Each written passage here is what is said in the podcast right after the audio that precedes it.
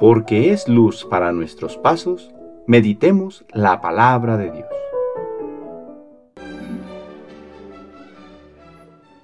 Del Santo Evangelio según San Marcos.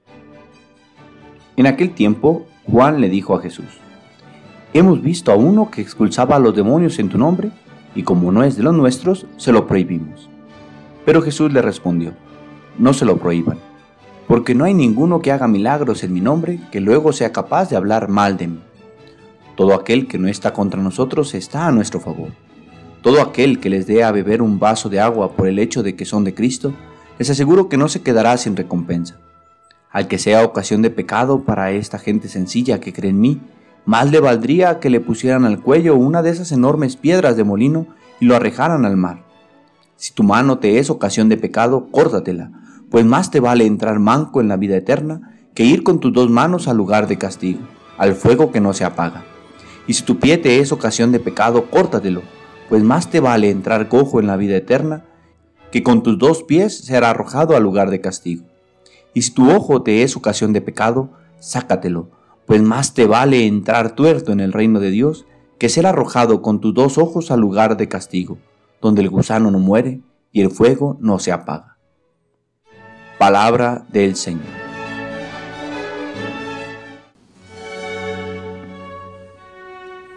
Domingo de la vigésimo sexta semana del tiempo ordinario.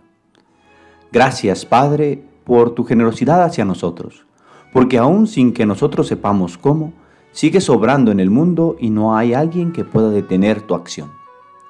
El texto de números y el Evangelio pareciera que nos están contando la misma historia.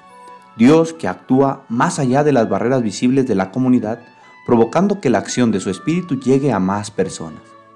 ¿Quién puede detener la acción de Dios? ¿Qué paredes o asociaciones de fieles pueden decirle a Dios que no se manifieste en alguna región del mundo? Nadie, absolutamente nadie.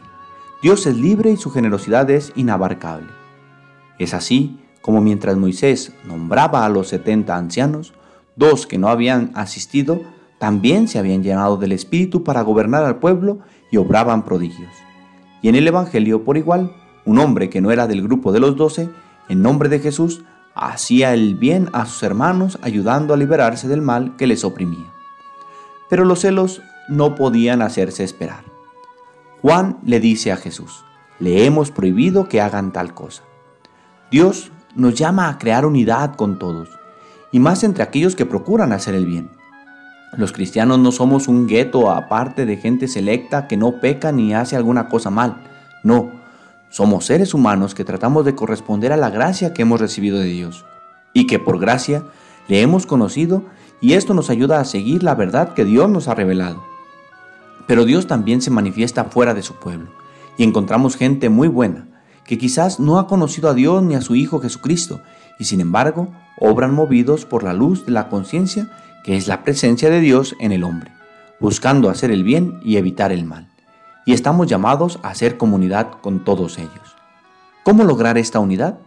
Jesús nos lo dice en el Evangelio, a partir de los pequeños gestos, gestos que se pierden en la cotidianeidad de la vida, que quizás muy pocos aprecian, que nadie aplaudirá, pero contribuyen a formar esa comunidad a la que Cristo nos llama dar un vaso de agua, dar un poco de cobijo, saludar a papá cuando llega del trabajo, agradecer a mamá la comida que ha hecho con tanto esmero, agradecer el esfuerzo hecho en la escuela o en el trabajo y tantos gestos ordinarios que contribuyen a formar la comunidad y que parecen insignificantes, pero reconfortan al que los recibe para seguir adelante.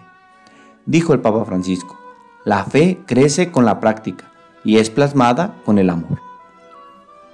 Pero este Evangelio tiene una advertencia acerca de aquellos que son ocasión de pecado, aquellos quienes con su modo de realizar la vida dividen, destruyen a la comunidad, que dañan el corazón de los pequeños. Qué triste situación, pero más presente cada día, familias que viven envenenadas y envenenando a sus miembros, parejas que no conformes con vivir mal, ponen como carne de cañón a sus propios hijos buscando causarse mal el uno al otro por medio de ellos.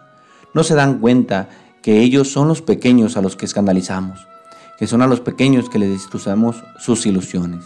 Sí, los niños y tanta gente buena, que con nuestro mal ejemplo Deja de creer en los valores que Cristo nos ha mostrado porque los hacemos ver como si fueran imposibles.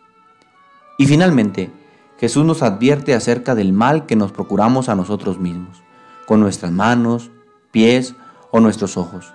Y lo dice con un lenguaje muy fuerte. Si te son ocasión de pecado, arráncalos. Nos muestra lo importante que es estar atentos para no perder el cielo.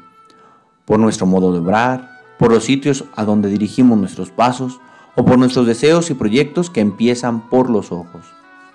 No podemos echarle la culpa a otros de nuestros pecados. Tenemos que hacernos responsables de nosotros mismos, si queremos contribuir a la construcción de una comunidad de amor en la que todos somos bienvenidos. Necesitamos empezar limpiando la propia casa, lo muy nuestro, para que así podamos recibir a los otros con un corazón dispuesto. Pero si nuestras manos, pies y ojos solo saben dañar y ofender, esos mismo es lo que daremos. Padre, danos tu espíritu que nos mueva a la conversión de nuestras vidas para crear una comunidad según Jesús nos ha enseñado. El Señor esté con ustedes. La bendición de Dios Todopoderoso, Padre, Hijo y Espíritu Santo, descienda sobre ustedes y les acompañe siempre. Que tengan buen día.